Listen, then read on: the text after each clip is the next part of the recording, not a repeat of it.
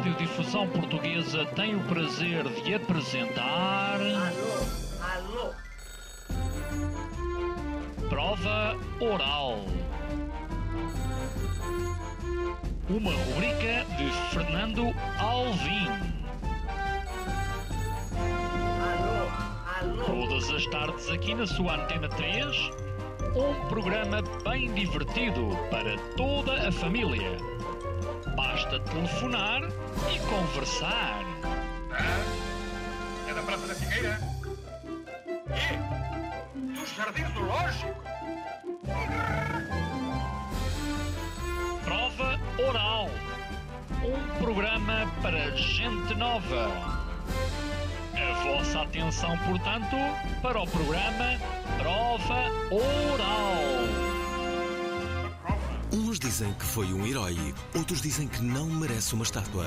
A apoteose aconteceu quando o autocarro chegou ao Marquês de Pombal, a praça que tem um leão na estátua. Mas afinal, quem foi Marquês do Pombal? é das figuras mais discutidas da história portuguesa. Uns dizem ter sido um revolucionário, outros um reacionário. Temos numa das principais rotundas do país, em com grande destaque, uma figura que foi talvez o pior político da nossa história. Esta segunda-feira vamos encontrar-nos no Marquês, às 19 horas na Antena 3. Ouvintes da Provaral, sejam bem-vindos a mais uma emissão. Ainda estamos aqui à volta com um novo estúdio. Trouxemos um convidado muito especial, que já esteve aqui há uns meses, na altura para falar sobre alimentação. Tivemos saudades dele e arranjamos um tema. É o professor José Eduardo Franco, eh, que escreveu um livro a quatro mãos, eh, juntamente com Luís Eduardo Oliveira, que só não está aqui por estar no Brasil, sobre o Marquês de Pombal e a unificação do Brasil. Pergunto a vocês, mas que raio, então vamos falar sobre o Marquês de Pombal. Porquê? Porque de repente, neste programa, começou-se a falar muito do Marquês de, de, de Pombal. E parece que o homem está vivo, mas não. Eh, na verdade, o Marquês de Pombal já morreu há três séculos. A minha pergunta vai nesse sentido. Ehm, professor José Eduardo Franco, nós tratamos por tudo, não é? Eh, eh, como, é que, como é que de repente o Marquês de Pombal está, está, no, está a ser tão comentado? Alguém que já morreu há três séculos, então de repente agora as pessoas estão outra, vez a falar dele? Ou é só impressão minha? Não. Não. Eh, Muito boa tarde. Olá. Cumprimento Fernando Alvim e todo o auditório. E é com muito gosto estamos cá para falar sobre mais um tema interessante da nossa história. Isso é o que vamos ver, não? Não, é interessante, de certeza. Ele, Há figuras importantes da nossa história que marcaram o passado, Hum. mas ainda continuam a marcar o presente de muitos modos, quer na nossa memória histórica, na nossa literatura, quer na nossa paisagem, mas também com algumas consequências daquilo que foi a sua política que ainda hoje se mantém e permite explicar algumas tendências, alguns. Aquilo que foi algumas derivas que hoje assistimos no nosso presente. E este livro Peço desculpa. Tentamos demonstrar que as reformas pombalinas, a política pombalina no ultramar, nomeadamente no Brasil, foi importante para percebermos o Brasil imenso que hoje temos. Um país imenso a falar uma só língua e que se considera um- um- uma nação com um território muito vasto, com uma grande diversidade geográfica, eh, também cultural, mas unificado eh, pela ideia de, um, de uma nação, de um Estado e de uma, e de uma língua. Diferentemente do que aconteceu, por exemplo, no resto da América dita espanhola, que era colonizada pela- eh, pelo Reino de Espanha e que, eh, se- no quadro das suas independências, destes, di- destes diferentes povos e, e territórios, acabou por se fragmentar em diferentes nações. O, o caso da colonização portuguesa, chamada América, América Portuguesa, de origem a um só país. E, e demonstramos neste livro que o Marquês de Pombal teve um papel importante para percebermos o Brasil que hoje temos. E posso Mas dizer o algumas... Mar- Mar- Marquês de Pombal foi, eh, foi herói no Brasil? Ele, o, o Marquês de... Essa é uma questão que leva- leva-nos a outras considerações, mas permitam-me só eh, explicar sucintamente porque é que o Marquês de Pombal é importante para, para perceber o Brasil que entretanto se tornou independente e se manteve eh, uma imensa nação, uma das maiores nações do mundo eh, que hoje temos. Porque o Marquês de Pombal, ele, quando falamos de Marquês de Pombal, temos de falar sempre do rei Dom José, porque o Marquês de Pombal estava ao serviço do rei Do rei Dom Dom José. E, e foi um, E teve ao serviço 27 anos. Sim, 27 anos. Foi um governo longo e cooperou um conjunto de reformas em nos mais diferentes setores da vida eh, da metrópole portuguesa e das suas colónias. E essas reformas à luz do ideário próprio dos Estados ultra-absolutistas do, do iluminismo. Um, eh, devemos chamar essas reformas reformas Josefino-Pombalinas, porque as reformas eram uh, pensadas, assinadas e promovidas por Dom José em, em, em, conjunto com os seus secretários de Estado, porque também havia outros secretários então, de Estado, então... mas o Marquês de Pombal depois sobrepôs uh, na memória histórica como o mais relevante que de facto foi mas, mas naquela governação. Mas ele é que ficou com a estátua ali numa, no Marquês. Mas vamos então por etapas okay, para, perceber, para perceber. Porque é que uh, o Marquês de Pombal e as suas reformas as reformas josefino-pombalinas hum. uh, são importantes para uh, percebermos o Brasil unificado que hoje temos. Em primeiro lugar, em, uma das reformas que ele fez importantes, que, que também estendeu aos, aos, outros territórios ultramarinos, foi a chamada reforma da língua, a reforma linguística. Em mil, com o Diretório dos Índios, em 1757, ele impôs a língua do príncipe como língua única a falar e ensinar nos territórios sob domínio português, nomeadamente no Brasil. E ele também proibindo... proibiu a, a, escravidão dos índios. Exatamente. Proib, proibindo uh, que, se, que, se, ensinasse e falasse as outras línguas. Por exemplo, hum. os jesuítas e outros missionários tinham a prática de uh, valorizar as línguas locais, uh, aprender essas línguas e ensinar e fazer catecismos, dicionários, gramáticas nessas línguas, valorizando essas mesmas línguas.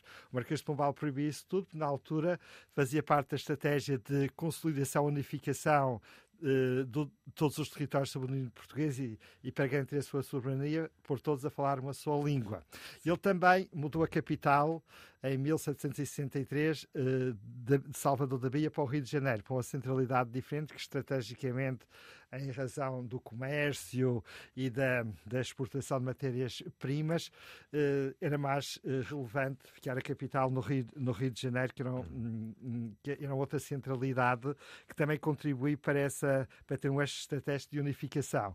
Também ele colocou em todos os territórios brasileiros um agente do Estado, porque havia uma parte dos, dos territórios que eram aldeamentos missionários, em que o missionário, o padre, era ao mesmo tempo o responsável uh, espiritual e também responsável civil, uma espécie de pároco e presidente da hum. Câmara hum. ao mesmo tempo. Importante. Até agora então, só ele, estamos a falar bem de Marquês de Pombal, ele, mas ele, calma que vamos falar... Ele secularizou sim, sim. Uh, a administração dos territórios, colocou um agente do Estado em todo, para garantir a soberania do, do Estado em todo o extenso território brasileiro, nesse sentido de, portanto, fez uma reforma administrativa e para garantir a presença do Estado, uh, portanto, em todo o território. Também ele continua a política que já vinha de trás dos reinados anteriores, que era diferenciada em relação ao que se praticava na América Espanhola, continuou a proibição de edificar no Brasil universidades. Enquanto no Peru, no México, uh, tinha, tinha se edificado universidades nos séculos anteriores, mas, isso contribuiu para criar. Queria? Eh, de facto, as universidades permitem criar elites uhum. uh, qualificadas, críticas e críticas e com sentido crítico, permitem depois então, é defender, sim, na, nossa, na, na perspectiva, uh, na perspectiva contemporânea, assim, nós temos que compreender isso no seu tempo. O Marquês de Pombal e os reis de Portugal nunca cederam, por exemplo, os jesuítas reivindicaram sempre a criação de universidades no Brasil, nunca foram autorizados. Tinham grandes colégios, mas depois para obter o grau final, por exemplo, o uhum. grau de licenciatura, de doutor, de mestre, tinham que, tinham que vir sempre a Coimbra, tinha que vir sempre à metrópole. Nunca podiam, uh, não, uh, não havia autonomia uh, universitária no Brasil para esse efeito. Isso impediu isto é, boicotou a possibilidade de criar elites eh, qualificadas de, de, uma certa dimensão nos diferentes territórios brasileiros, que depois podia facilitar a criação de autonomias e de, e de independências, como aconteceu, por exemplo, na América Espanhola. Portanto, este é um conjunto de razões, entre outras, que permite eh, perceber que, que o Marquês de Pombal foi o unificador do Brasil e que depois a independência no século seguinte estava facilitada por este abrir de caminho que depois foi consolidado. Sim, professor, temos que deixar aqui um rap para os nossos ouvintes. Já o perceberam? O professor José Eduardo Franco uh, é historiador, uh, está aqui a falar sobre o Marquês de Pombal. É, é um tema um tanto ou quanto invulgar neste, neste, neste programa, mas tudo se espera, até porque, repare-se, em breve, olhem só qual é que vai ser o tema deste programa. Portanto, hoje história e em breve. Há muito tempo que não falávamos de nutismo na Provaral. Tem os restaurantes, tem os bares, tem os, os supermercados, tudo uh, ao natural tudo nu. Não é que não pensássemos no assunto, Mas sabem como é? Porque é muito comum uh, a troca de, de, fotografias entre, entre naturistas. Mas tudo vai mudar. Dia 20 de fevereiro, juntamos quatro nudistas que dão a cara e se apresentam ao mundo. Mas não existe assim ninguém. Há muita gente que realmente faz naturismo. De vez em quando aparece numa revista social uma pessoa que foi apanhada a fazer naturismo e que por acaso já é conhecida. Será que o apresentador deste programa também? Não, não. Em breve, Não vai tudo acontecer. a nu. Dia 20, às 19 horas na Provaral. Ah, eh, eh, estou muito curioso com este programa, com eh, os nudistas. Os nudistas estão muito entusiasmados com o facto de virem aqui à Prova Oral e eh, eu acho que eles estão, eh, estão com esperança de, eh, de certa forma, de tornarem militante desta causa o próprio apresentador deste programa. Eu não sei se isso vai acontecer, mas. O que, o quê? Uh, Vamos continuar a desnudar Pombal. E é preciso ser desnudado e tem a ver com a pergunta inicial. Sim. Porque é que o Pombal ainda hoje está na moda, ainda está no debate cultural, universitário, público? Porquê? Porque o Pombal é um daqueles temas da nossa história que eu chamo sobre, sobre os quais, os temas, sobre os quais as figuras, as instituições ainda eh, estão cobertas de uma nebulosa historiográfica, isto é, são os calcanhares daqueles da nossa história, sobre as quais existem muitas versões, muitas, muitas hipóteses de interpretação, eh, muitos juízos categóricos, muitas vezes simplificados, e uma dessas é o Marquês de Pombal, que gerou desde o seu tempo e após a sua morte, duas tendências, duas correntes interpretativas, duas correntes hermenêuticas, como se diz academicamente, Aham. Totalmente antagónicas. Eh, o antipo- a corrente antipombalista e a corrente filopombalista.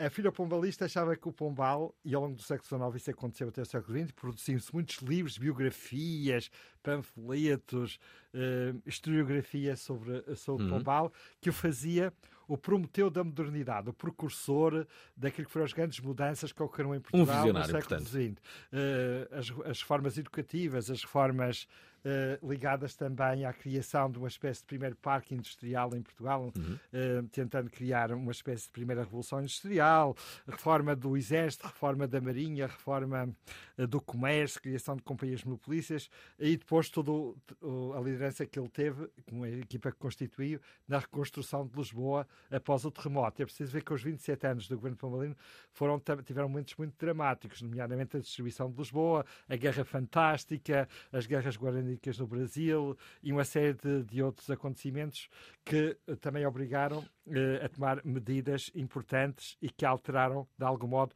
a face, a paisagem legislativa, a paisagem política portuguesa, ou iniciaram uma, uma transformação. E por isso alguns consideram que essas reformas foram precursoras de um, de um tempo novo, de mudanças que co- começaram a se consolidar no século XIX. Alguns até o consideraram no século XIX que ele foi precursor da democracia, para ver onde, até que ponto é que, é que foi levada à mitificação e à apropriação ideológica eh, des- desligada do seu tempo, ressignificada no século XIX. E depois outra corrente oposta, que era a corrente antimbobalista, que achava que Pombal e as suas políticas foram a causa de muitos males para Portugal. Males económicos, males sociais. O facto de ele ter expulsado os jesuítas eh, também foi interpretado como muito negativo. O, todo o toda a política de domesticação da alta aristocracia, depois a questão dos távoras. Eu sei quem é, eu sei quem é o líder dessa E- corrente.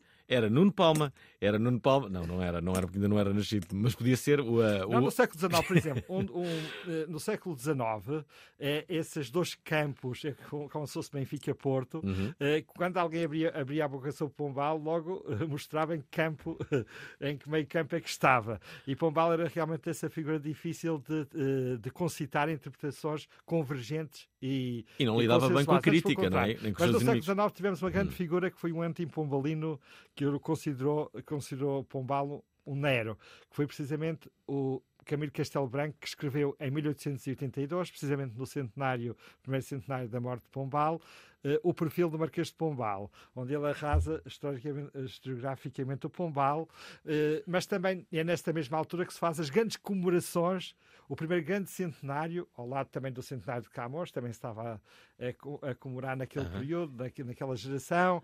eh, eh, eh, e outros centenários de de Pombal foi dos mais exuberantes e foi muito promovido, nomeadamente pelas lojas maçónicas, pelas, eh, pelas correntes ligadas à ideia republicana, pelos socialistas, pelos mais progressistas, estavam ao lado de Pombal e achavam que Pombal foi o grande precursor da modernidade. Os mais conservadores, que eram os, os que tinham saudades do antigo regime, os chamados legitimistas, hum. e é que se tornaram precisamente anti-pombalinos e achavam que Pombal uh, acabou por ser uma espécie de eh, de má notícia uhum. para Portugal. E, e, que levou a quebrantar, a contribuir para quebrantar o antigo uhum. regime, o regime monárquico. Muito Porquê? importante. Porque ele acabou por se afirmar na memória histórica como uma espécie quase de alter rex, o uhum. outro rei. Enquanto que o Dom José ficou está-se apagado na memória histórica, o Marquês de Pombal é que teve a visibilidade do seu protagonismo, etc. E essa forma, e o facto de ele se tornar uma espécie de quase de proto-primeiro-ministro e ter um papel muito relevante, levou a que aqueles que valorizavam o papel do rei achassem que o Marquês de Pombal se apropriou demasiado daquilo que eram as funções hum. régias. E isso levou a que os legitimistas, os que tinham saudades do antigo regime, eh, fossem anti-pombalinos. Vamos aqui, vamos aqui colocar os nossos ouvintes eh, para justamente dizerem o que é que se tem, se tem opinião sobre o Marquês de Pombal, é a primeira vez eh, eh, que, que falamos sobre o assunto, dedicamos-lhe um tema a propósito de um livro que agora sai e que junta o professor José Eduardo Franco, nosso convidado, e também Luís Eduardo Oliveira, eh, um em Lisboa, outro no Brasil. Um, o livro chama-se O Marquês de Pombal e a Unificação do Brasil. Já agora, a, a, nossa linha do WhatsApp é a mesma de sempre, 960386272. A melhor opinião, a melhor mensagem, a melhor intervenção vai ganhar este livrinho. Hum?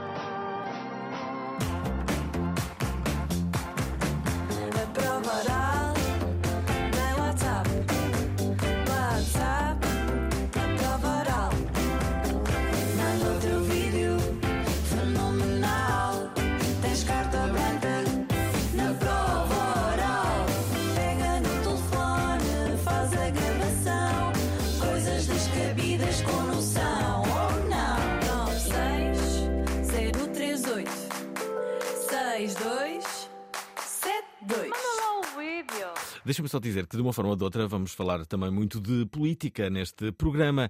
E a propósito disso, Uh, esta semana vamos falar de política, mas para. A política pode parecer coisa de adultos, mas se conseguíssemos explicá-la às crianças. Você, quando era pequeno, já tinha essa ideia de ser Ministro da Cultura. Mafalda Cordeiro e Ritanto nos fizeram um guia onde explicam os conceitos fundamentais da política. O papel do Parlamento é ajudar o Cavaco Silva a governar. Eu não sei muito bem se é isto, mas. As origens da política, a diferença entre Estado e governo, os diferentes regimes, as eleições. Parlamento. O papel do Parlamento é governar o país. Esta quarta-feira, política para crianças. Discutir as leis sobre o país. Às 19 horas, na Antena 3. Estamos de volta. Uh, uma pergunta que me parece essencial. Uh, com que idade uh, é que percebeste que querias ser historiador? Desde miúdo? Desde miúdo? Bem, eu, eu cons...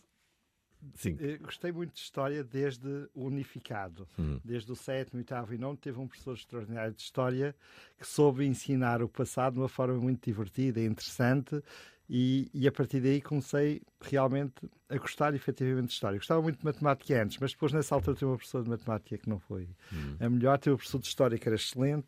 Eu acho que isso marcou depois uma tendência que depois se consolidou depois na universidade. Marquês Pombal é uh, para ti a, a, figura histórica portuguesa mais relevante ou a ou tens outros eh, favoritos? Não, há muitos, muitas figuras relevantes. Eu gostei, aliás, várias figuras, eh, mas como dizia, há figuras que ainda hoje concita muito interesse e, e curiosidade, precisamente por estar envolvida em polémica e diferentes interpretações, uma delas eh, figuras e acontecimentos, e que quando se publica um livro uh, suscita sempre interesse, as pessoas querem hum. ler e saber a nova tendência, a nova perspectiva interpretativa. O Marquês de Pombal é uma delas, mas temos o caso de Dom Sebastião e o facto de ele ter ou não desaparecido em Alcácer Quibir, ou ter morrido, ou ter uh, fugido. Ou mas ele morreu em Alcácer Quibir. Mas ainda hoje isso não é consensual, como se sabe, e portanto, e daí que ter gerado o grande corrente que foi o sebastianismo, uhum. com grande hum, hum modelação na cultura, na literatura, no imaginário português. Mas temos outras, como por exemplo, quando se trata do tema da Inquisição, ou tema dos jesuítas, uh, são sempre temas uh, que suscitam também polémica e, e, e, discussão. Ou podemos ir um pouco mais atrás na história, podemos ir para o tempo do infante, na, para a incolita geração, para o tempo do infante do Henrique e a questão de Dom Pedro, também a interpretação da figura de Dom Pedro também suscita muita polémica. E, portanto, estas, estas são os que eu chamo de calcanhar de Aquiles temáticos da nossa história. E o Marquês de Pombal é um deles. E, portanto, não, em história, não nos cabe, como historiadores, e como defendia o grande historiador francês Lucien Febvre, uhum. na obra Os Combates pela História, ao historiador não cabe julgar, mas cabe compreender e fazer compreender. E, portanto, nós temos que tentar colocar a nossa cabeça na, na cabeça daqueles homens daquele tempo, daquele uhum. contexto, e tentar perceber a sua hierarquia de valores, as suas prioridades, eh, os, os, seu, os desafios que, entretanto, se colocavam à política, à sociedade, etc., e à luz dos seus valores, da sua ideologia política, perceber porque é que eles agiram assim, daquele modo. E Marquês de Pombal é um caso deste. Viveu no século XVIII, o chamado século das luzes, do iluminismo, das grandes ideias universalistas e revolucionárias eh, que visavam, eh, havia uma grande esperança na transformação da sociedade, mas do ponto de vista político eh, valorizava-se a centralização do poder na mão do rei. Estávamos no tempo dos Estados absolutistas em que o poder se centrava nas mãos do rei. E acreditava-se, estávamos estávamos nos antípodas da democracia. Acreditava-se que a melhor forma de governar um país era confiar esse poder na mão do rei e ser obediente a essas diretivas. E, quem não fosse obediente? Quem não fosse obediente era considerado traidor, eh, criminoso, era considerado crime de lesa majestade, dependia do grau de desobediência uhum. e, portanto, não havia lugar à oposição. E, portanto, a solução, quem se opunha tinha que ser removido. Ou, ou mudava de ideias, ou então era simplesmente eliminado. E fica acontecendo no Marquês de Pombal. Ele era um homem desse tempo, Desse tempo, grandes figuras europeias uhum. que até fizeram grandes mudanças e transformações, como Richelieu em França, Federico da, uh, II da Prússia, Aranda em Espanha, Choiseul em França, entre outros. Uh, foram figuras que realmente eram grandes líderes políticos, estavam a operar mudanças na educação, no, na cultura, na sociedade, mas achavam que a mudança tinha que ser feita em plena sintonia entre o povo, entre os vassalos, e todos os corpos sociais e o rei. E até se, o Marquês de Pombal, nas suas leis, dizia assim: da mão do rei sai aquilo que é, é o melhor para o povo. Exatamente. E quem, e quem estava, pensava de maneira diferente ou reagia de maneira diferente era considerado que não estava nesta sintonia. A partida não acabava bem. Não acaba, não e, e, por isso é que o Marquês de Pombal, hoje, uma, é uma grande biografia que saiu uns anos atrás de Kenneth Maxwell, do historiador inglês, e ele deu um título que caracteriza bem o Marquês de Pombal, que foi Marquês de Pombal, um paradoxo do iluminismo. Era uma figura paradoxal. Como existem muitas figuras assim na história, tem sempre um lado solar quiser, e um lado lunar.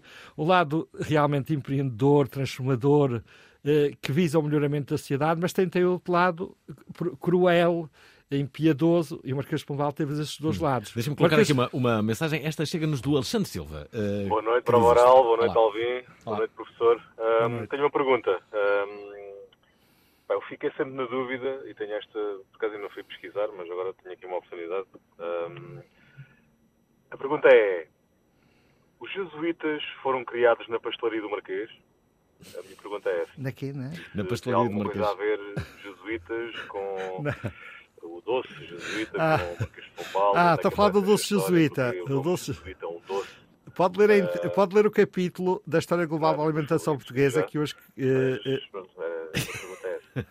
não, o que é, foi inventado Sim. e foi, chegou a Portugal e foi criado pela primeira vez na pastelaria Moura, em, em Santo Tirso.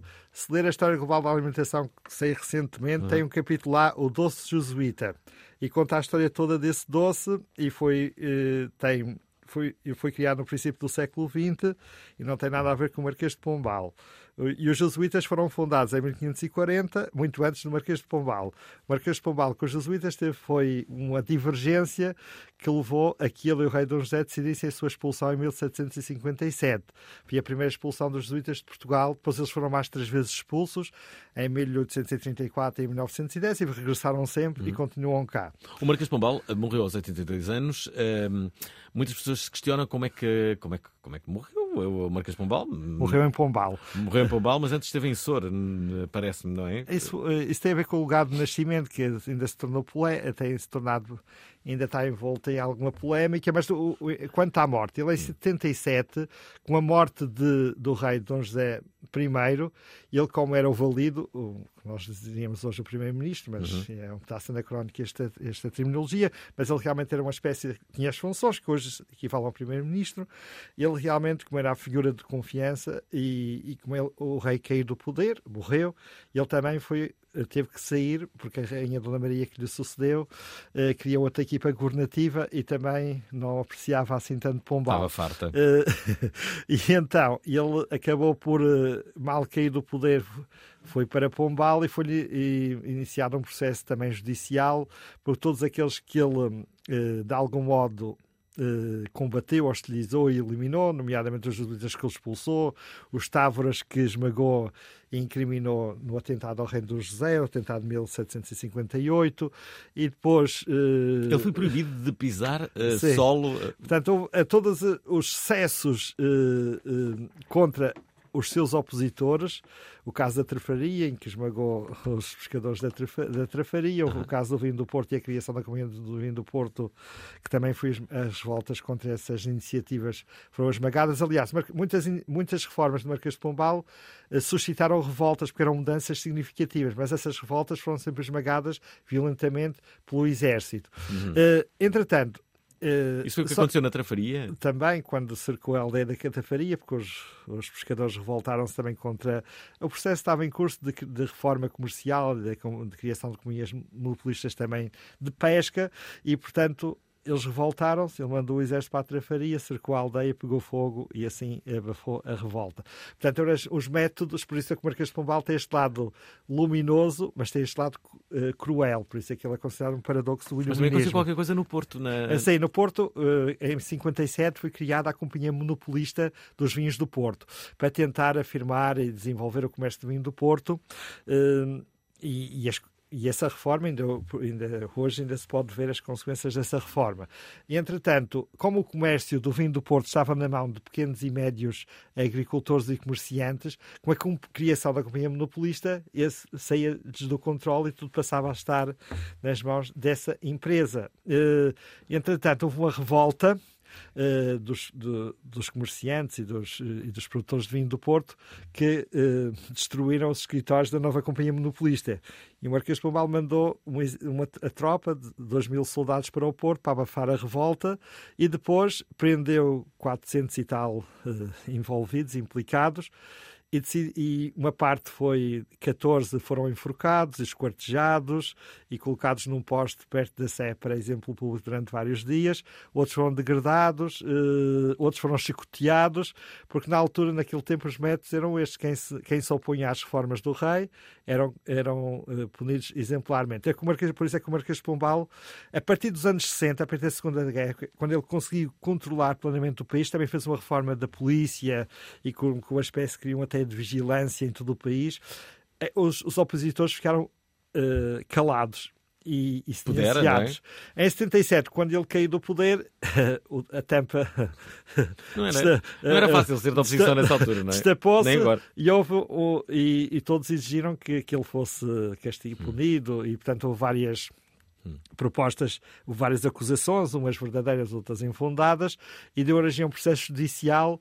E a Rainha Dona Maria uma das, das penas foi ele ficou proibido de daí para a frente até o fim da sua vida nunca mais pisar o, o sol de Lisboa. Mas ficava degradado em Pombal. Mas aconteceu uma coisa. Isto é só as partes, pequenas histórias, é, episódios essa, engraçados é, da nossa essa história. é boa, essa, essa história é, é muito engraçada. E então, o que é que aconteceu? Depois, como o processo judicial avançou contra Pombal, já estava idoso. Uhum. Ele depois morreu em 80, caiu do poder em 77, morreu em 82, mas nesse período ele teve, foi, foi montado um processo judicial e ele precisou de a Lisboa, Lisboa. defender-se.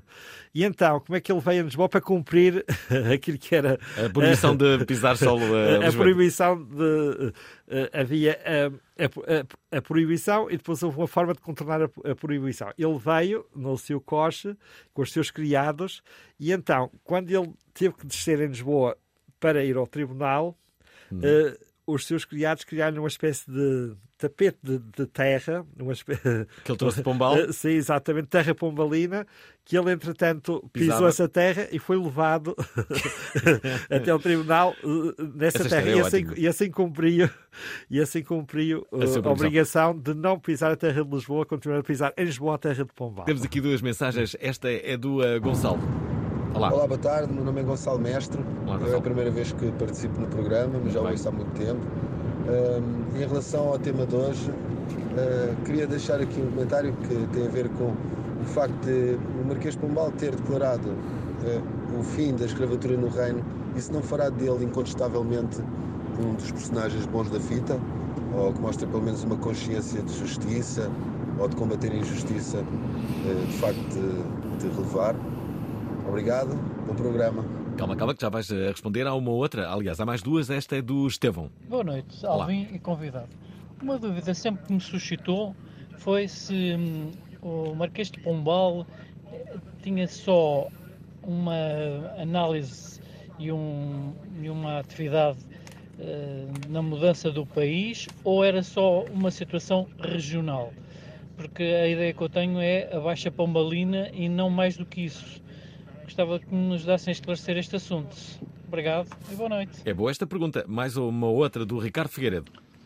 Boa noite, Alvin. Boa noite, Olá. convidado. Uh, gostaria de deixar então a minha opinião sobre o Marquês de Pombal. Para mim, ele é uma das figuras mais centrais da história portuguesa, porque personificou uh, tudo, de mal, tudo que há de mal e tudo que há de bom numa pessoa só. Uh, embora ele fosse capaz de toda a crueldade que todos conhecemos, a história dos Távaras e tudo mais, foi um homem que teve pulso e teve uma visão muito mais à frente do que um homem do seu tempo para resolver uma das maiores crises eh, que houve na história mais recente portuguesa, que foi o terremoto, que, embora fosse, tenha sido um, uma tragédia, uh, deu a oportunidade a Lisboa de renascer das cinzas, de se reconstruir, de se modernizar, e não tenho qualquer tipo de dúvidas que, se não fosse ele, Lisboa e Portugal não seriam o que são hoje em dia. Eh, ele é que tirou a primeira pedra para a modernização, para a criação da escola pública, o início do governo civil, várias bases à eh, eh, saúde pública, como é conhecido hoje em dia, e ofereceu várias bases à modernização e ao desenvolvimento do nosso país. É isto. Boa noite e obrigado. Três uh, perguntas, o professor já vai responder. Quisemos recriar o programa Despertar da Renascença. O apresentador deste programa foi para o Porto e será Olga Cardoso. Desculpe, pode repetir? António Sala será António Sala. Olá, eu sou o António Sala e acredito que me tenha reconhecido só pela voz. No ano em que António Sala comemora 60 anos de carreira, vamos tentar dignificá-la. O espetáculo é para maiores de 6 anos, as pessoas vão e, e eu acho que vai ser muito bonito. Uma emissão repartida que celebra o grande comunicador. Despertar. Amigo ouvinte, até amanhã. Esta terça-feira, às 19 horas. Desculpe, pode repetir? Às 19 horas, na Antena 3. Estamos de volta com o professor José Eduardo Franco, neste livro que agora chega, que se chama Marquês de Pombal e a Unificação do Brasil. A melhor mensagem vai receber um exemplar. Ainda te lembras de, de, de, das perguntas? Muito obrigado pelas perguntas muito interessantes e muito pertinentes, uhum. que ajudam também a, a, aprofundar uhum. O conhecimento desta figura complexa. O Marquês Pombal, de facto, é uma das figuras mais complexas da nossa história e, como bem disseram, ele suscita análises Amores e ódios, uh, amores e, ódios e, e análises em diferentes perspectivas. Uma das perspectivas que foi aqui muito bem dita é que ele teve hum, legislação que depois confirmou tendências que no século XIX e XX eh, hoje lemos como precursoras, como progressistas, nomeadamente o facto de ele ter acabado com a escravatura na metrópole, só na metrópole portuguesa, só, portanto, no território hum. eh, português europeu, não nas colónias. Eh, o facto de ter acabado com uma reivindicação que já tinha sido feita um século antes pelo padre António Vieira, que era que se acabasse em Portugal com a oprobriosa, este palavrão, uh, triste, inaceitável, injusta distinção em Portugal entre cristãos velhos e cristãos novos, que era uma espécie de existência de cidadãos de primeira e de segunda, o que eram os cristãos velhos.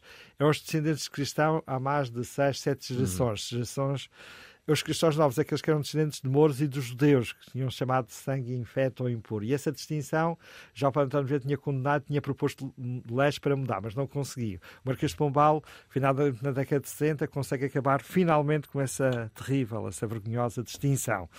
E entre uh, a questão da criação de, do ensino público, do estatuto de professor como funcionário público, etc., uma certa, uh, a ideia de tentar uh, superar o boicote inglês que impedia a criação de indústrias em Portugal e tínhamos que comprar, sempre os produtos industriais em Inglaterra, eh, que, já vinha do século anterior. Portanto, há uma série de mudanças que ele, que ele faz e que são relevantes para afirmar Portugal. Mas depois tem sempre o outro lado, porque ele vem pôr essas mudanças profundas eh, naquele contexto. A metodologia não é como é dos nossos dias do tempo da democracia, que é o diálogo, o debate, uh, ouvir as várias opiniões e depois tomar uma decisão. Na altura era, a decisão vinha de cima, era estudada e pensada pelo rei pelos seus pela sua equipa governativa, neste caso Marquês de Pombal era a figura mais relevante, e depois de estar tomada a decisão, quer se concordasse, quer não, tinha que ser aceita e implementada. Quem discordava uh, ou uh, calava-se, ou se discordasse publicamente, podia ser castigado, preso ou até uh, morto. É verdade, Infelizmente era assim. Aconteceu muito. Uh, e já... esse é o outro lado que faz do Marquês de Pombal essa figura complexa, porque ele tem ideias muito avançadas, muito precursoras, mas depois os métodos são atávicos, são de outro. Uh, são o uso da crueldade, do medo, uhum. do terror para impor essas mesmas medidas. Mesmo. Suzete Ferreira, deixa aqui uma questão. Olá. Olá. Um, eu ouvi há pouco tempo uh, a seguinte afirmação, que o grande culpado do atraso no desenvolvimento atual de Portugal era o Marquês de Pombal. Queria perguntar eh, ao convidado se ele concorda e que nos explicasse um bocadinho o porquê desta afirmação. Quem terá sido? Nuno Palma, possivelmente, uh, uh, já o referimos duas vezes. Isto porque Nuno Palma foi nosso convidado há cerca de um mês, se bem se recordam, onde se falava sobre o atraso uh, português. E Nuno Palma dirigia todas as suas energias para o Marquês de Pombal. E isso, não, isso foi ótimo, porque causou muita polémica e, e se calhar o professor José Eduardo Franco está aqui também para fazer o contraditório. e é preciso... Tu, tu foste à apresentação do, do, do livro. É preciso compreender, eu, como historiador, uh, não me uh, arvoro em juiz da história, nem devo fazê-lo. Devo procurar compreender. E não concordo com os juízes categóricos, dizer que a história é aos bons e os maus uh, e que a história é a preto e branco. A história é sempre, o passado é sempre mais complexo do que aquilo do que nos é dado a ver e a ver pelos nossos escritos, pelas nossas interpretações. Uhum. E mesmo as interpretações, mesmo as mais complexas, as que nós procuramos fazer, mesmo assim não abarcam toda a realidade do passado. E no caso do Marquês de Pombal, é, é, que é uma figura complexíssima, eh, devemos procurar compreender e evitar os juízes categóricos. E o que eu gostava de dizer é que muitas vezes esse tipo de afirmações, dizer que o Marquês de Pombal foi o político mais importante e mais luminoso e mais progressista, a figura maior da nossa história, como muitos, como muitos uhum. disseram, ou aqueles que dizem o seu contrário, que foi o pior governante da nossa história, acho que isso não abona nem favorece a compreensão do passado. Cria ainda mais radicalismo e visões radicais. E as visões radicais uh, apenas dão a ver uma parte da realidade. E a realidade é compósita de, muito, de muitos lados e de muitos dinamismos. E é muito mais rica do que as nossas interpretações simplistas. E muita, e, mas essa, mas para responder diretamente a esse tipo de afirmação, situa-se naquele típico juízo uh, que vem do século XIX e que se situa ora do lado do antipombalismo ou do filopombalismo.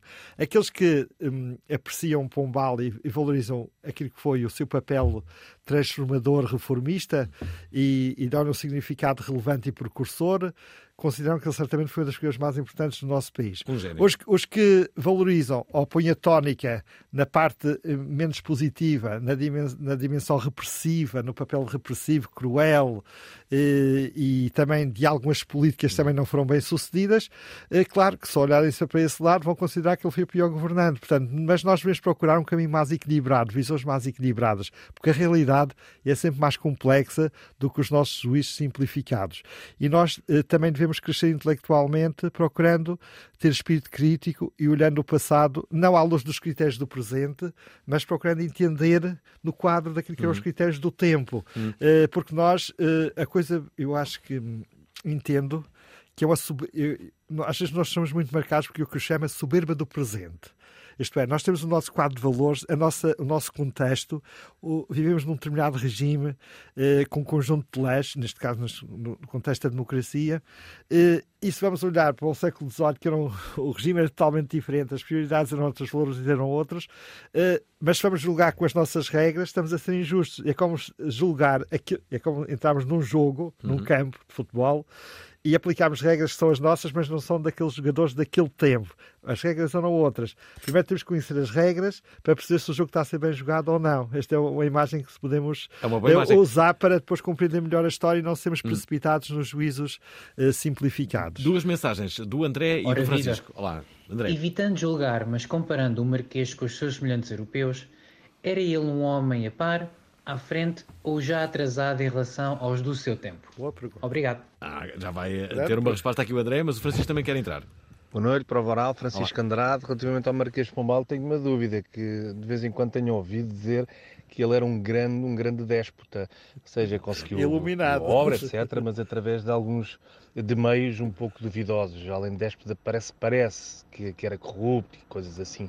Enfim, era só para pedir confirmação um, destes boatos que eu de vez em quando ouço. Um abraço. Não, acho que, não é boatos, acho que tem muitos livros. Claro, claro. Uh, mas uh, ainda não respondi a uma das perguntas anteriores, porque são perguntas que hum. cada pergunta daria um programa. Mas há uma pergunta também é feita que tem a ver com a reconstrução de Lisboa. Muitas vezes Pombal é associado no recorte de um período que foi o trabalho que ele desenvolveu político, administrativo, governativo no processo de reconstrução. Nós esquecemos que o terremoto e o tsunami que arrasou Lisboa foi das foi dos mais impressionantes, mais devastadores da história dos terremotos uhum. a nível mundial e teve um impacto uh, incrível e, e, e também criou uma espécie de desespero entre a equipa governativa do, eh, da parte até do próprio rei. E o Marquês de Pombal foi aquela figura que teve aquele sangue frio capaz de liderar um processo de reconstrução, o que também lhe permitia ganhar a confiança e, do rei e é precisamente depois do terremoto que ele se torna a figura mais relevante da equipa governativa, porque ele, realmente o trabalho dele foi bem sucedido e realmente... E ele teve mão de ferro. E, sim, teve mão... Exatamente, porque ele, ele atribuído aquela frase, que não se sabe se é dele ou não. Qual é? Agora, é? uh, quando o rei estava estava com medo, o que é que perante Lisboa arder, devastada, hum. etc. Ele na tenda, já fora do palácio, eh, sem saber o que fazer. É preciso, imagina Lisboa toda devastada, o que fazer agora? Porque é de atribuir aquela frase agora é preciso enterrar os mortos ah, e cuidar dos vivos. Sim, sim. E, portanto, ele depois criou equipas uh, para tentar atender às necessidades mais imediatas, desde equipas judiciais para reprimir e julgar sumariamente os, uh, as, pilhagens, as pilhagens que estavam por todo uhum. lado, que estavam a ameaçar, que estavam a roubar, etc. Desde uh, curar os que estavam feridos, recuperar o que era possível recuperar para garantir a sobrevivência no, naquelas condições, e depois começou a preparar um plano de reconstrução também foi polémico, porque era, até se considerou que ele estava a imaginar avenidas muito largas para o tempo, mas nesse sentido até foi avançado, porque agora vê-se que até não são muito largas, são até curtas. Uh, mas pronto, é alguém que estava à frente do seu tempo e que também conhecia a Europa, ele tinha sido embaixador na Áustria e em, Londres, tinha uma experiência europeia e, portanto, mas ele é muito associado, mesmo a nível internacional, como o grande reconstrutor de Lisboa, mas ele foi muito mais do que isso, como estava a dizer. Ele com o rei, é preciso não esquecer, fez uma equipa e houve uma grande sintonia de ideias para transformar todos os setores da sociedade portuguesa. Até... É, ele não era centralista como há pouco. Uh, agora, agora, agora.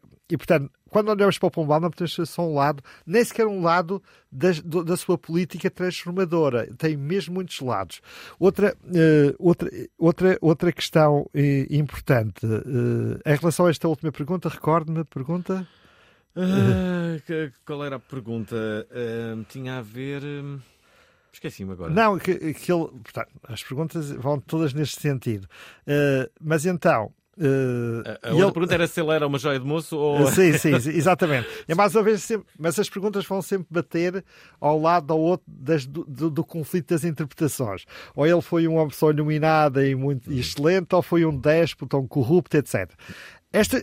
E, e, e em comparação. de corrupção? E, sim, e em comparação, já vamos chegar lá. Em comparação com, com a Europa. Portanto, a forma de ele governar e os métodos usados para impor as suas reformas, também os repressivos, como disse, era próprio, era a prática habitual dos grandes governantes chamados déspotas inominados do seu tempo. Richelieu em França, uh, Aranda em Espanha, uh,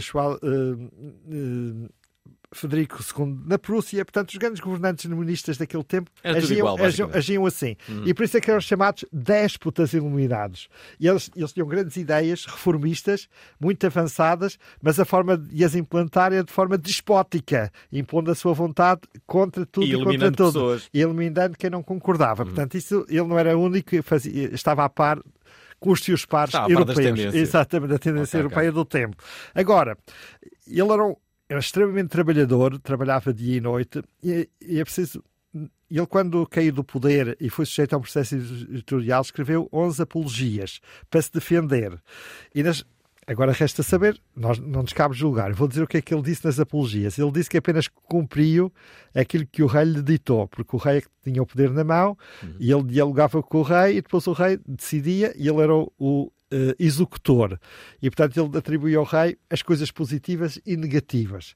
Também foi acusado que ele enriqueceu, porque ele era um pequeno fidalgo que subia secretário de Estado e, passado 27 anos, era do, dos homens mais ricos do país. Uhum. E ele defende-se disso, dizendo que Uh, em nada roubou o Estado, mas apenas durante o dia trabalhava para o Estado e à noite trabalhava para aquilo que eram os seus negócios, as suas propriedades que ele desenvolveu, promoveu e, e trabalhou, uh, separou dividiu o dia em dois tempos, o tempo ao serviço público e o tempo ao serviço privado. E com isso justificou o facto de não ter enriquecido, nem ter roubado o Estado, etc. Agora, nós não temos condições de provar se isso é totalmente verdade, se não é, estou apenas a, ler os documentos uhum. da época com que ele se defendeu. Bom, Naturalmente, quem, quem, o atacou uh, defendia ao contrário, que ele se aproveitou do Estado para enriquecer. Será verdade, será não? Isso faz parte ainda da, da, Estamos... da crítica histórica e, da, e documental que uhum. temos que fazer uhum. e estamos a trabalhar nisso. Por isso, o Marquês de Pombal ainda há muito que estudar e aprofundar. Temos porque, minutos. porque sabe mais do Marquês de Pombal por via dos estereótipos do que do conhecimento das fontes. É por isso que agora temos um projeto, uma equipa vasta, a levantar as fontes pombalinas para tentar publicar as, a obra completa pombalina, para se conhecer melhor aquilo que são os documentos primeiros, os escritos primeiros do Pombal e da sua, e da sua entorragem, para perceber essa figura e tentar uh, lançar luz sobre os lados menos eh, mais sombrios do século das luzes e do Marquês de Pombal. Como é que se constrói uma banda? Quando eu comecei a fazer canções, acho que o espectro da música popular era mais pequeno do que é hoje. Cinco pessoas juntaram-se e assim criaram uma. Quando a guerra acabar, os líderes apertam as mãos. Cara de espelho. Triste é quem fica a ver dançar. 15 de fevereiro. Cara de espelho. Ou possivelmente o seu reflexo. Às 19 horas na Antena 3. Ora está, uh, convidado de hoje o professor José Eduardo Franco, que assina este livro, juntamente com o Luís Eduardo Oliveira, o Marquês de Pombal e a Unificação do Brasil. Estamos quase a fechar a vida pessoal de. a vida amorosa de Marquês de Pombal. Ele foi casado duas vezes, ah, é não é? Interessante. É interessante. Se calhar não é assim tanto, porque ele, na verdade, teve um casamento com a Dona Teresa de Noronha, eh, que diz que diz aqui na, na, na, biografia dele que ele raptou para. para... Que era mais velha e pertencia à alta aristocracia. Ele, ele raptou. Raptou, era um. Era, um, era uma um prática comum. Era um homem romântico. Raptou e, e conseguiu casar contra a vontade sim. do pai. Okay. Uh, depois, entretanto, a primeira esposa morreu e, entretanto, ele era então embaixador na Áustria, uhum. na, na, última parte da década de 40, e, e na Áustria enamorou-se da filha do, conde, do Duque de Daun, que era simplesmente o chefe de Estado-Maior do Exército Austríaco, que era uma das coisas mais importantes da burocracia do governo austríaco. Uhum. Casou-se, Dona Ernestina e trouxe para Portugal e depois uh, teve muitos filhos até hoje. Curiosamente, uma coisa curiosa, Marquês de Pombal, que expulsou os jesuítas, isso também é uma das razões porque ele às vezes também é discutido e criticado, etc. Uh, eh, não vamos agora entrar, isso também é outro tema, outro, outra sessão uhum. explicativa. Eh, mas, curiosamente, Marquês de Pombal, depois no século XIX e XX, teve, alguns dos seus descendentes tornaram-se jesuítas. E, portanto, é curioso. Ironia do destino, não é? Do destino. Portanto, um, aqui diz também que ele foi vítima de três atentados. Uh, isso eu de, de, desconhecia em, em, em, absoluto. E que se deu bastante mal com a mãe. Sim, conta-se, mas isso não está os atentados estão documentados. Agora, a hum. relação, a dimensão Pode haver aqui especulação. Sim, tem saído. O Marquês de Pombal, das figuras da nossa história de políticas do século XVIII para trás, uhum. sobre as quais já se escreveram muitas biografias e também muitos romances. Sei ainda há pouco tempo o romance teve muito sucesso, bem grosso e muito. Não é bem, é uma biografia, é uma biografia com, fundada em documentos históricos do Pedro Sonalino que se chama de quase nada a Marquês de Pombal, de quase nada a, quase rei. Mas, entretanto... Porque há muitas dúvidas sobre aquilo que ele era antes sim, de, de, de, assumir o cargo. É? Mas, entretanto, no Brasil, eh, e mesmo a nível internacional, houve muitos historiadores e também eh, pessoas ligadas à literatura que se interessaram por Marquês de Pombal. E, e portanto, produziram desde o século... Desde o tempo dele, eh, desde o século XVIII, mas principalmente a partir do século XIX, na França, na Inglaterra, uhum. na Espanha, na Itália, produzisse muita, muito, eh, muita obra sobre o Marquês de Pombal, eh, quer do ponto de vista eh, da literatura, da ficção, quer do ponto de vista da biografia, mais ou menos faccionada, mais ou menos hum. historicizada, e atualmente ainda continua, a, saiu, tá, estão para sair novas obras sobre o Marquês de Pombal. Quer dizer que ele é uma fonte, um poço imenso de possibilidades de interpretação, de exploração, também do ponto de vista romanesco. Isto é incrível. Três séculos depois ainda se fala de Marquês de Pombal, parece que um filme daqueles, da, a vida dele daria um filme extraordinário, daqueles à maneira de Hollywood. Como é que ainda ninguém se lembrou de fazer isso por, em Portugal? Não, já houve, já houve já? séries, okay. mas um daqueles mesmo, um daqueles épicos com, com romance, com guerra, com, com intriga, etc., daria um filme extraordinário. Já agora, deixa-me só dizer que uh, foi em como mil... Digo, como eu digo, ele também não pinga amor, como se diz. Estou a ver, estou a ver. Foi em 1882 que hum, uh, uh, a Praça Marquês de Pombal ganhou o seu, o seu nome. O Palacete de Seixas é o único edifício centenário. 82 aqueles... foi o centenário. Exatamente. Uh, e foi aí que se começou a recolha de fundos, em 1882, para construir a maior estátua que existe em Portugal dedicada a uma figura política, que é a, a estátua do Marquês de Pombal na Praça do Marquês de Pombal. Não existe uma estátua tão imponente e tão grande. Não. E, do... Aquela é a maior estátua? A maior, mais alta, mais imponente e, mais, okay. e, e demorou 50 anos a preparar a sua construção, a recolher fundos. Aliás, desde, desde 1882 e só foi inaugurada em 1882. 934. Por, é verdade, dia, foi no dia 13 de maio. O ministro uh, Eduardo Pacheco. Eduardo Pacheco, exatamente. Foi no dia 13 de maio. E porquê que foi no dia 13 de maio? Porque era justamente o dia de nascimento de Marquês de Pombal. Duas, grandes, duas, grandes, duas grandes aparições em Portugal, no dia 13 de maio. Nossa Senhora em Fato e o nascimento de Marquês de Pombal em 1699. É verdade. Já agora, uh, dizer que um, o leão, o animal que está na, nesta estátua, só precisamos acabar o programa, foi escolhido não por ser de Sporting, não é? Uh, na altura o Sporting ainda não existia, mas mas uh, por ser um animal uh, que transmitia poder. serenidade, poder e força. Exatamente. Portanto, Sportingistas, abandonem essa tese. E, e, e já agora, dizer que. Uh, uh, os títulos desportivos agora são comemorados por todos os clubes na, no, no, Marquês de Pombal, mas atenção que já havia comemorações lá naquela, naquela, naquela praça. Nomeadamente, há aqui uma, uma comemoração do quarto centenário da descoberta da Índia que culminou ali com uma, uma, uma grande festa. Portanto, deixaram tudo sujo depois no final. Porque era uma praça grande, permitia uh, concentração de muitas pessoas e, e era aprazível para a comemoração. Então, então e agora? Uh, qual é que vai ser o próximo livro? Que vais escrever? Já, já, já, sabes qual é que vai ser a, a temática? Vais escrever assim um. Sim, vai ser sobre o Padre António Vieira. Ah, é? Vai se intitular A Inveja e o Vício de Portugal. Eu, porque, porque, eu, acho, eu acho expressão do Padre António Vieira, a inveja e o vício de Portugal. Consegues explicar, consegues explicar uh, à luz do, do, do, conhecimento histórico, consegues explicar a forma como nós somos enquanto país e mesmo enquanto portugueses? O que é que nós herdamos historicamente? Fala-se que uh, Portugal uh, tem muita inveja, que a inveja ainda existe. Uh, os Lusíadas acabam com essa, com essa palavra, como toda a gente sabe, mas eu, eu há alguma explicação para isso? Bem, isso é outro, tem que ser outro programa.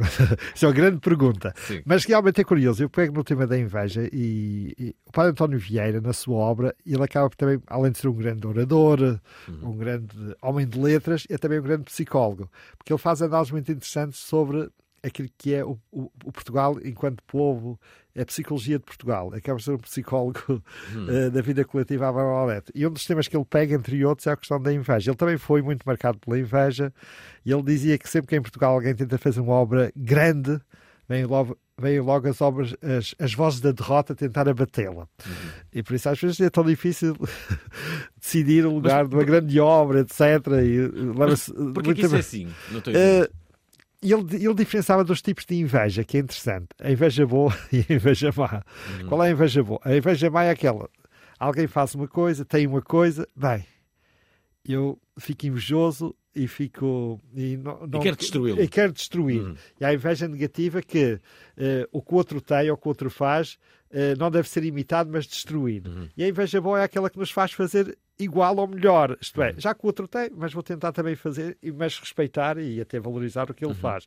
O outro, a inveja boa é aquela que toma o outro como exemplo e nos estimula a ir mais longe e fazer melhor. A inveja má é aquela mesmo do ressentido, daquele que é inoperante, incapaz de fazer, mas também testa e tenta fazer com que o outro não faça. E, portanto, esta diferenciação que às vezes existe, isto também é próprio do ser humano em qualquer povo, em qualquer território. Claro, não, não, mas, é, nossa, não é só nossa, naturalmente. Mas em Portugal isso acaba acaba por ter muitas tematizações literárias, políticas, etc. E houve figuras, como foram muito marcados, nós também somos um país pequeno, com poucos meios e, e foram, muito, foram muito marcados por essas oposições ditas invejosas, acabaram por tematizar. Daí que o, Luís de Camões eh, também tematiza isto nos Lusíadas, como o Padre António Vieira em vários sermões falam da questão da inveja como uma espécie de força de bloqueio para que Portugal progrida. Se tivesses que decidir entre a estátua do Marquês ou do Padre António Vieira, quem é que lá punhas? Mas que pergunta. As duas.